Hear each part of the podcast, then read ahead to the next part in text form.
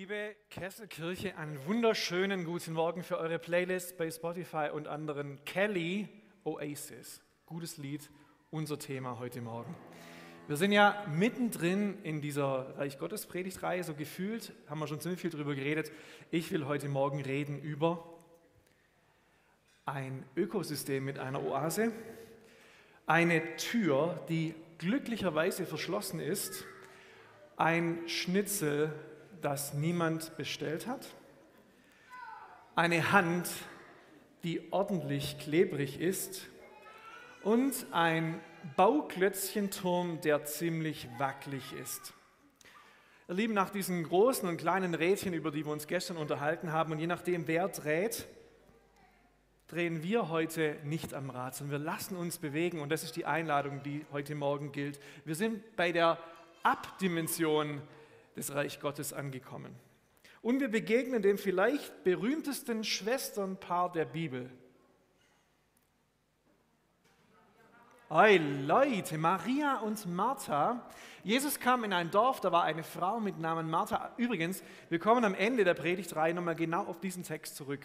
Aber kleiner Disclaimer, dass ihr wisst, äh, das kommt nochmal. Die nahm ihn auf. Da war eine Frau mit Namen Martha, die nahm ihn auf, Jesus. Und sie hatte eine Schwester, die hieß Maria. Die setzte sich dem Herrn zu Füßen und hörte seiner Rede zu. Martha aber machte sich viel zu schaffen, ihnen zu dienen. Und sie trat hinzu und sprach, Herr, fragst du nicht danach, dass mich meine Schwester lässt alleine dienen? Sage ihr doch, dass sie mir helfen soll. Der Herr beantwortete und sprach zu ihr, Martha, Martha, du hast viel Sorge und Mühe, beides ist notwendig. Maria hat das gute Teil erwählt, das soll nicht von ihr genommen werden.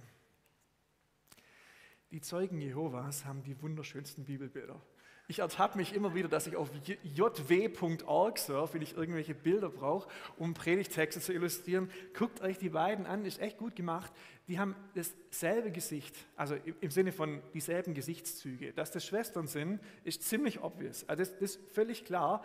Aber wie sie gucken und was sie ausstrahlen, ist, könnte nicht unterschiedlicher sein. Die Gesichter der Frauen sind identisch, beinahe wie Zwillinge. Die eine angespannt, die andere entspannt. Die eine genervt, die andere gebannt. Und ihr Lieben, ein wenig gemein ist es das schon. Die eine macht sich krumm und schuftet für die Gäste in der Küche, die andere sitzt untätig im Wohnzimmer herum und lauscht gebannt. Und nachher bekommt wer Schimpfe? Ja, die, die den großen Wert der Gastfreundschaft hochhält. Tja, und so läuft die typische Auslegung dieser Bibelstelle am Ende auf einen Kompromiss hinaus. Praktisch alle Predigten, die ich zu Maria und Martha bisher gehört habe und wahrscheinlich auch die ich gehalten habe, versuchen am Ende die ungleichen Schwestern nicht einfach gegeneinander auszuspielen, sondern miteinander zu versöhnen. Und die formulieren dann so, Maria und Martha. Es sind einfach zwei völlig unterschiedliche Typen. Ja? Martha, sie steht in der Tradition und Achtung, wenn es irgendwie lateinisch wird, wird es gelehrt, in der Vita Activa. Das tatkräftige Leben, der tatkräftige Dienst für Gott. Nicht umsonst ist Martha die Schutzheilige von wem? Jetzt, ah, jetzt könnt ihr echt glänzen, hey. Kellner und Hausfrauen. Martha ist die Schutzheilige der Kellner und Hausfrauen. Krass, oder? oder Hausmänner. Wir sind ja hier fortschrittlich. Martha, die Frau mit der Schürze. Maria dagegen symbolisiert die Vita Contemplativa, diese, das Leben in dieser innigen Beziehung zu Gott. Stille Zeit, äußerlich vielleicht untätig, aber innerlich so produktiv. Hände in den Schoß, Gedanken in die Höhe. Maria, die Frau im bequemen Ohrensessel von Ikea. Maria und Martha, das sind einfach zwei unterschiedliche Arten zu arbeiten und zu leben, Gemeinde und Glauben zu gestalten. Unterschiedliche Herangehensweisen, verschiedene Zugänge zu ein und derselben Sache. Das eine darf nicht einfach gegen das andere ausgespielt werden, sondern wir brauchen beides. Amen. Die Band darf wieder. Aber beide ihr Lieben, sie haben ihre typischen Fallen. So hört der typisch schwäbische Schaffer die mehr oder weniger versteckte Botschaft, hüte dich vor blindem Aktionismus, du Martha-Typ. Du hast immer was zu tun, bist immer geschäftig. Lass dich doch ab und zu daran erinnern, in Jesu Gegenwart zu kommen. Und der vergeistigte Elfenbeinturm-Theologe mit zwei linken Händen oder die enthusiastische Lobpreisfanatikerin müssen sich sagen lassen, lieber Maria-Typ, beten und singen, das ist schon wichtig, ohne Zweifel, aber es gilt trotzdem, ohne Fleiß kein Preis, von nichts kommt nichts. Ich höre meine Omi. Es laufen schon genug Priester und Leviten nach Jericho, ja? Stühle wollen gestellt, Kaffee gekocht und Sitzungen durchgehalten werden. Und kurz vor dem Amen wird dann nochmal zusammengefasst, Schürze und Sessel, Action und Andacht, Vita Contemplativa, Vita Activa, Maria und Martha. Das eine darf nicht gegen das andere ausgespielt werden, wir brauchen beides. Mann, so schön harmonisch.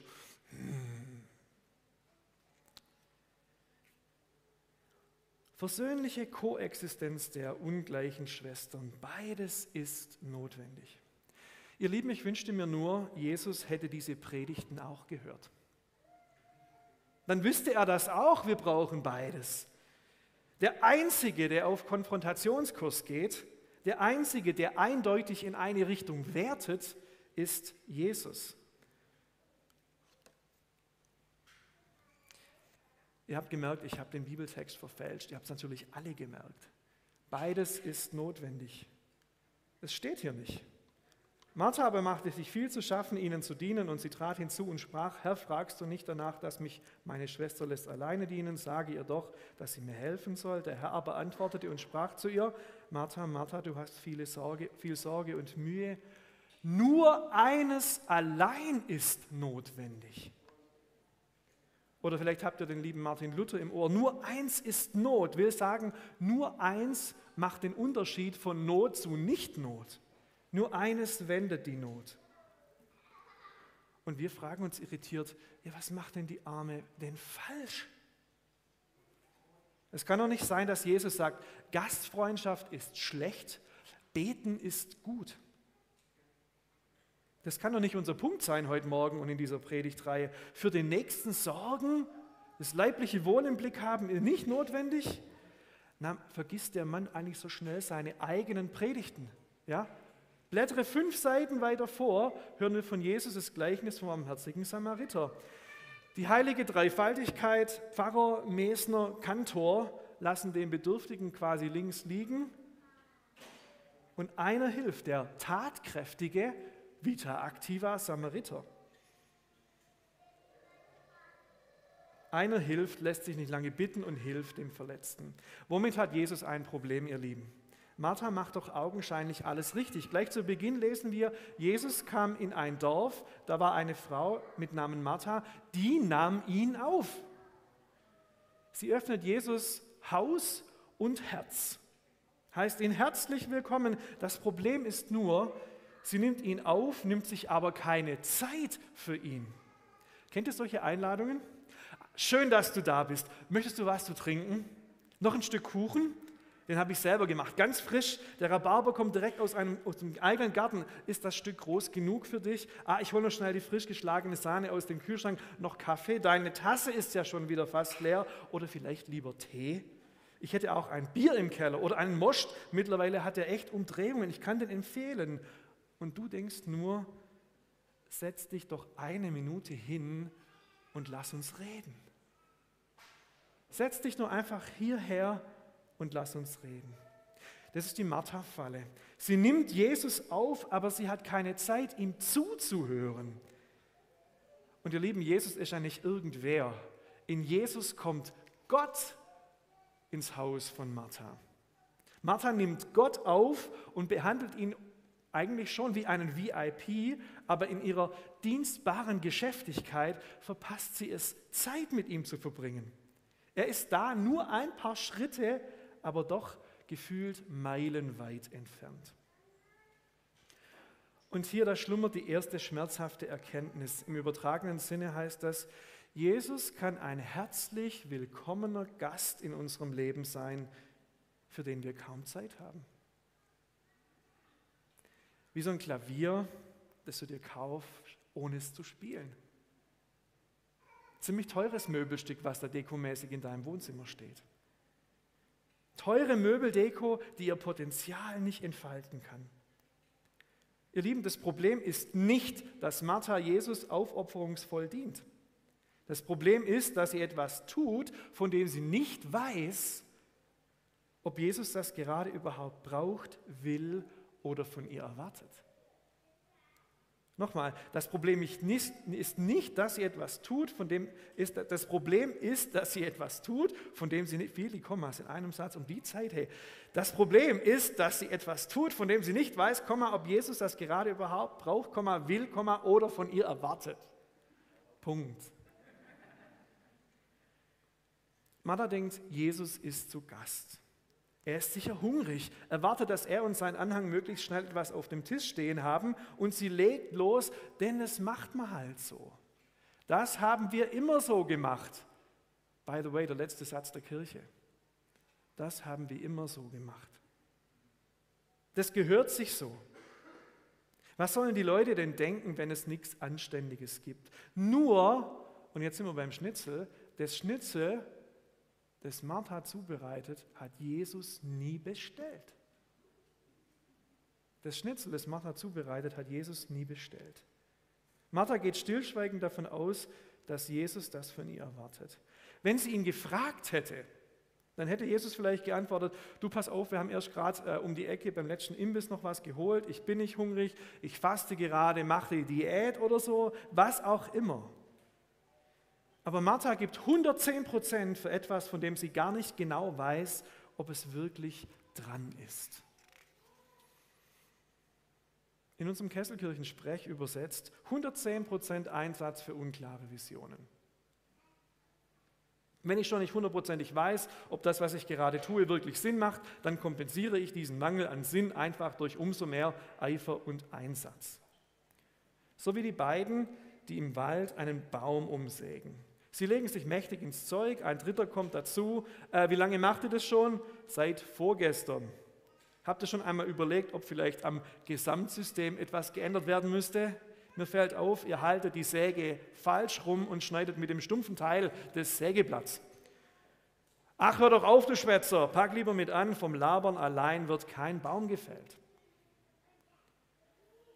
Ihr Lieben, es fühlt sich so unglaublich gut und richtig an, total busy zu sein. Da muss ich nicht viel nachdenken. Arbeit gibt es im Reich Gottes doch immer mehr als genug, damals wie heute. Martha war komplett voll mit dem, was sie für Jesus tun muss und deshalb nicht mehr offen für ihn selbst und das, was er in ihr Leben legen will. Die traurige Wahrheit ist, wir können im Dienst für Gott so beschäftigt sein, dass wir für Gott keine Zeit mehr haben. Wir können im Dienst für Gott so beschäftigt sein, dass wir für ihn keine Zeit mehr haben. Aber Gott redet, damals wie heute. Jesus hat was zu sagen im Haus der Martha.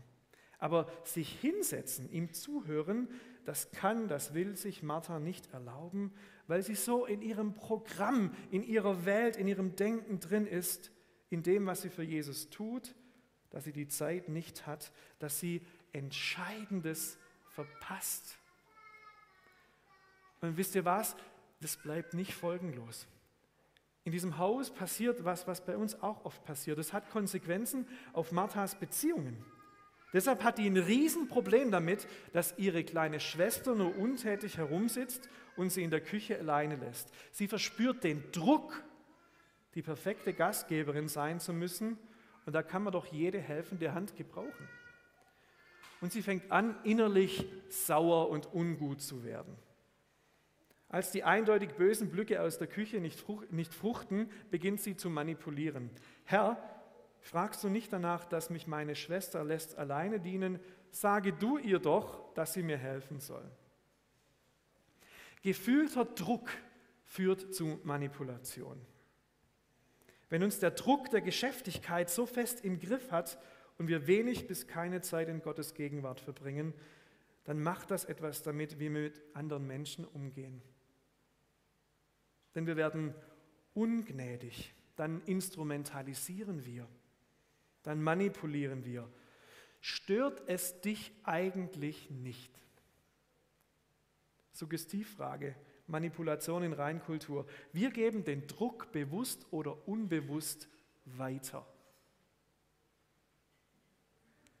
Der Herr aber antwortete und sprach zu ihr, Martha, Martha, du hast viel Sorge und Mühe. Wörtlich, du machst dir selbst viele Sorgen, setzt dich selbst unter Druck. Die Martha-Falle, unter Druck von Sorgen motiviert, keine Zeit mehr zu hören und runterzukommen. Im Hamsterrad aus Vorstellungen darüber, wie Kirche, Gemeinde, Glaube sein muss, gefangen. Erwartungsdruck funktionieren müssen, von Sorgen motiviert, 110 Prozent ohne klare Wegweisung. Das und nichts weniger ist die Martha-Falle. Martha, Martha, du hast viel Sorge und Mühe. Und Jesus sagt, dieser Druck, er kommt nicht von mir. Dieser Druck kommt nicht von mir. Deine Sorgen sind hausgemacht. So hausgemacht wie dein unwiderstehlicher Käsekuchen. Der größte Gegner intimer Nähe mit Gott ist der Dienst für ihn. Ich hörte einen Pfarrer einmal über die Versuchung sprechen, etwas anderes als unsere direkte Beziehung zu Gott zu unserer ersten Priorität zu machen. Und er sagte, dass, es manchmal, dass er manchmal versucht würde, seinen Dienst über seine Beziehung zu Gott zu stellen. Und er sagte folgendes, Dienst für Gott und Beziehung zu Gott, die sehen aus wie Zwillinge. Stell dir vor, du bist mit dem einen Zwillingspaar verheiratet, mit deinem Schöpfer, deiner Beziehung zu Gott. Und dann kommt der Dienst für Gott. Und wenn du diesem, dieser Dimension, diesem Zwillingspaar die Priorität gibst, ist es nichts weniger als Ehebruch. Das finde ich eine krasse Aussage. Wenn du mit Gott verheiratet bist und mit dem Dienst flirtest, stehst du in der, in der Gefahr, dass das der größte Killer für intime Nähe für Gott ist. Der größte Gegner intimer Nähe mit Gott ist der Dienst für ihn. Und zweitens, nicht Traubensaft, sondern Rebe. Viel Aktion und wenig Frucht. Jesus hat uns dazu berufen, wie die Rebe am Weinstock zu sein und Frucht zu bringen. Er hat dich und mich nicht dazu berufen, Traubensaft zu produzieren. Es ist ein himmelweiter Unterschied. Traubensaft entsteht wie? Jetzt alle Winzer oder Jungwinzerinnen. Traubensaft entsteht, indem ich ein eigentlich ganz gutes Produkt nehme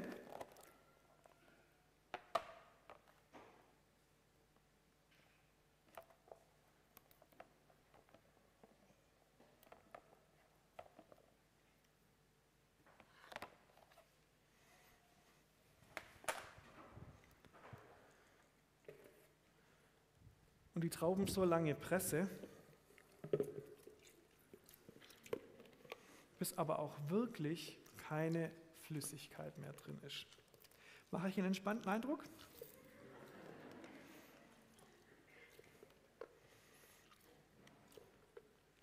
Bis auch nur das letzte bisschen Saft entwichen ist. Ihr Lieben, was übrig ist, und ich weiß, wenn man das irgendwie dann nochmal verwendet, kann man nochmal was Hochprozentiges draus pressen, aber irgendwann ist der Ofen aus und es ist nichts mehr da und was übrig bleibt, ist Reich Gottes Müll. Was übrig bleibt, ist Reich Gottes Müll.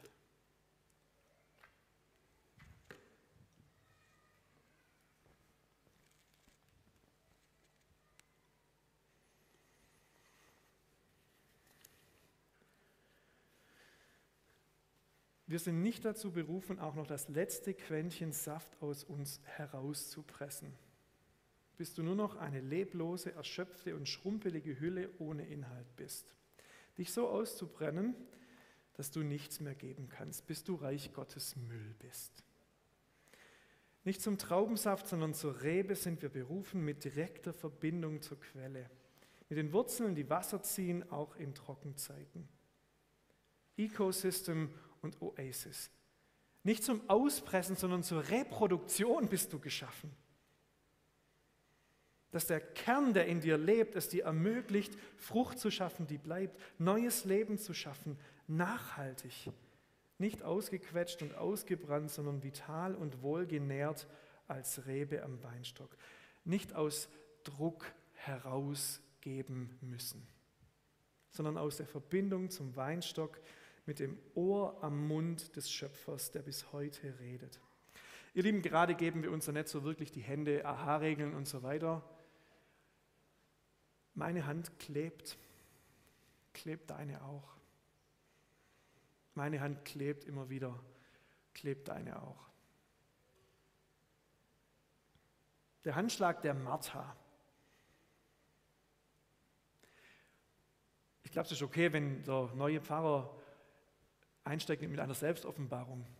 Ohne Corona, ohne diese Zeit, wo auf einmal die ganzen Termine weg waren im Kalender, wo einmal Ruhe war, wo sonst so viel Stress war, wäre ich geistlich verdurstet, glaube ich. Mit einem Theologiestudium und ein paar guten neutestamentlichen Vorlesungen bei Professor Eckstein im Rücken, da kann man viele schmissige Predigen einfach so runterspulen, ohne dass die meisten Leute merken würden, dass die eigenen Quellen eigentlich nicht wirklich frisch sind. Da kaschieren eine gute PowerPoint und ein paar tiefsinnige Zitate schon mal die eigene fantasielose Oberflächlichkeit. Mein Gebetsjournal vor Corona war der letzte Eintrag 2008.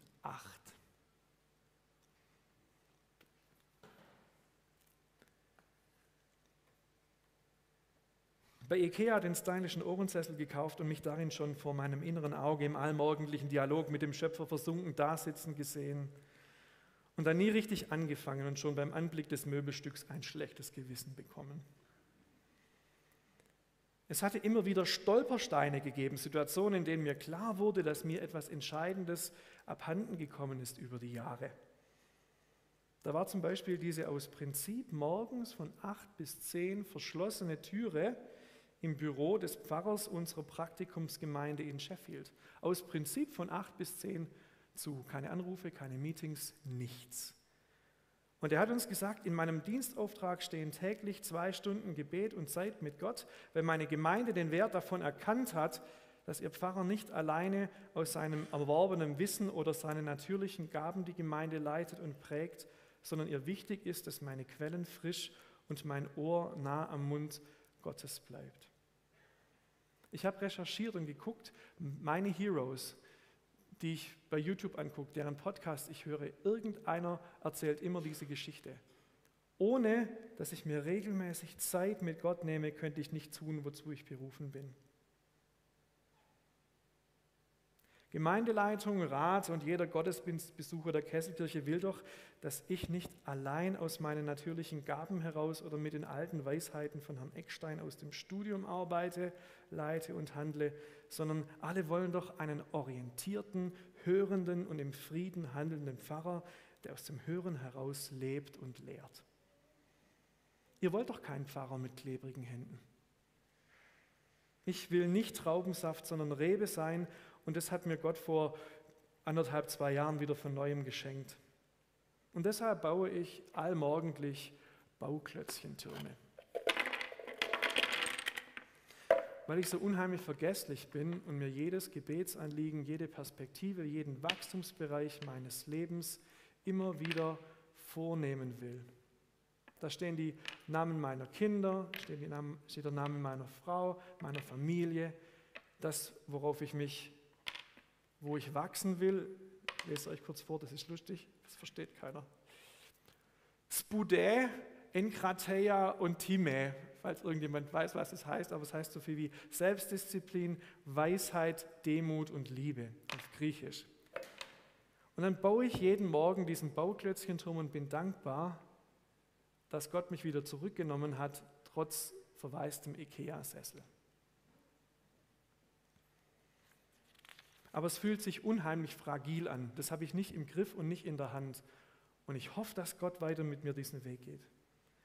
Deshalb liest mir morgens Nicky Gamble in den ersten Momenten des Tages per App seine Gedanken zu den Texten aus Bible in One Year vor und ich versuche alles zwischen den Zeilen meiner alten Studienbibel zu kritzeln. Mann, das hat mir niemand erklärt, als ich im Studium war, dass es nicht um Wissen geht, sondern die Frage, woher bekommst du deine Kraft? Und ihr Lieben, das ist keine Heldengeschichte. Das ist genau das Gegenteil davon. Krass, wie weit wir kommen, wenn, wir unser Ab, wenn unser Ab eigentlich nicht stattfindet. Krass, wie weit einen Gaben- und Mehreinsatz bringen, persönlich und als Gemeinde. Na klar habe ich gebetet, na klar habe ich geistlichen Impuls bekommen, na klar war ich immer wieder Segen und habe die Gegenwart Gottes gespürt, aber so vieles fühlte sich nicht leicht, sondern schwer an. Nicht zielgerichtet, sondern chaotisch, nicht im Frieden, sondern als gefährliches Halbwissen darüber, was dran ist. Ihr Lieben, das Ob des Ab, das Ob des Ab ist nicht verhandelbar. Das Wie deines Ab ist verhandelbar und muss anders sein als meins. Was für mich funktioniert, muss nicht für dich funktionieren. Was mir hilft, Bauklötzchen bauen, das kann für dich langweilig sein.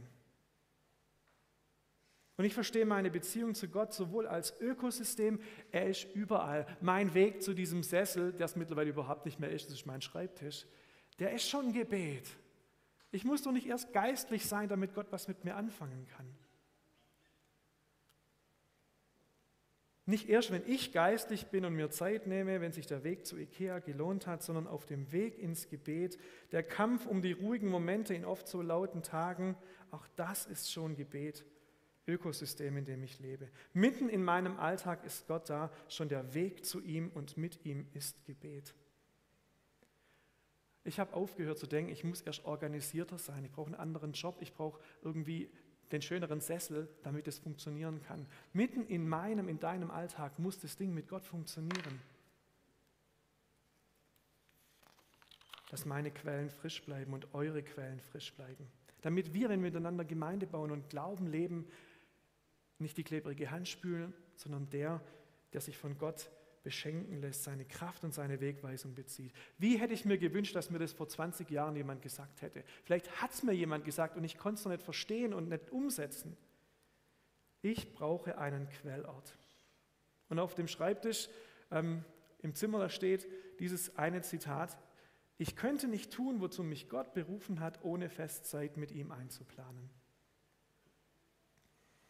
Die Herausforderungen, die uns als Kesselkirche ins Haus stehen, sind nicht einfach mit Instant-Rezepten und Mehreinsatz zu bewältigen. Das ist die Seite für unsere Gemeinde, unser Ab als Kesselkirche. Wir als Kesselkirche können nicht tun, wozu Gott uns beruft, ohne in der Nähe zu ihm Kraft zu tanken und gemeinsam Wegweisung zu empfangen. Und mein Leben wird ruhiger, zielorientierter, liebevoll und fruchtbarer, wenn ich nahe an der Quelle bin. Die geschlossene Türe oder das stille Kämmerlein, sie verändern alles. Das ist die Seite unserer persönlichen Gottesbeziehung, mein und dein ab. Ich könnte nicht tun, wozu Gott mich beruft, ohne täglich Festzeit mit ihm einzuplanen. Der größte Gegner intimer Nähe mit Gott ist der Dienst für ihn, nicht Traubensaft, sondern Rebe. Mitten im Alltag, Ökosystem, ist Gott da, Oase. Schon der Weg zu ihm und mit ihm hin ist Gebet. Das Wie meines Abs ist verhandelbar, das Ob niemals. Was ist dein Ab? Sind deine Quellen frisch? Woher beziehst du Kraft und Richtung? Vielleicht sind das vielleicht auch Gesprächsthemen, die diese Gemeindefreizeit für dich zum Gamechanger werden lassen. Und deshalb habe ich mich als Pfarrer oder wie es im Kesselkirchensprech heißt, als Profidiener bewusst geoutet. Been there, done that. Das sind meine täglichen Herausforderungen. Daran muss ich mich täglich erinnern lassen. Ich will keine klebrigen Hände. Amen. Ich habe ähm, drei Leute gebeten, für euch jetzt noch in ein paar Minuten kurz zu sagen, wie ihr Ab funktioniert. Nicht damit irgendwelche lohnenden, leuchtenden Beispiele hier vorne stehen, sondern dass wir anfangen, drüber zu reden und auch sagen, hey, bei mir funktioniert es nicht, was funktioniert bei dir? Ähm, ich habe meine Frau, die Evi, gebeten, die Anni wird da was sagen und Uta, ist, bist du da, Uta? Würdest du was zu den Gebetsbuddies sagen? Super, als drittes, Evi. Haben wir ein Mikro für die?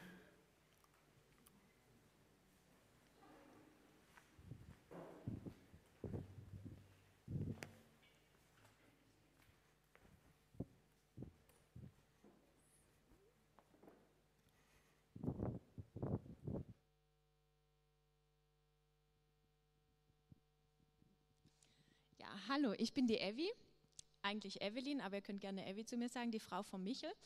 Und vor einiger Zeit hat mir ähm, mein Mann, der Michel, dieses Devotional geschenkt. Also das ist ein Buch mit kurzen Impulsen für jeden Tag. Zieht sich über einen Zeitraum von sechs Wochen und ich dachte, ja, ich gucke mal rein, mal gucken, was da so Interessantes drinsteht. Und es hat mich wirklich überrascht, weil es ähm, anders aufgebaut ist ähm, als als Andachtsbücher, die ich bisher mir schon angeschaut hatte. Es heißt Breathing Room und allererst fiel mir auch äh, das coole Design auf. Ihr seht an der Farbe, dass die Zielgruppe schon eher weiblich ist.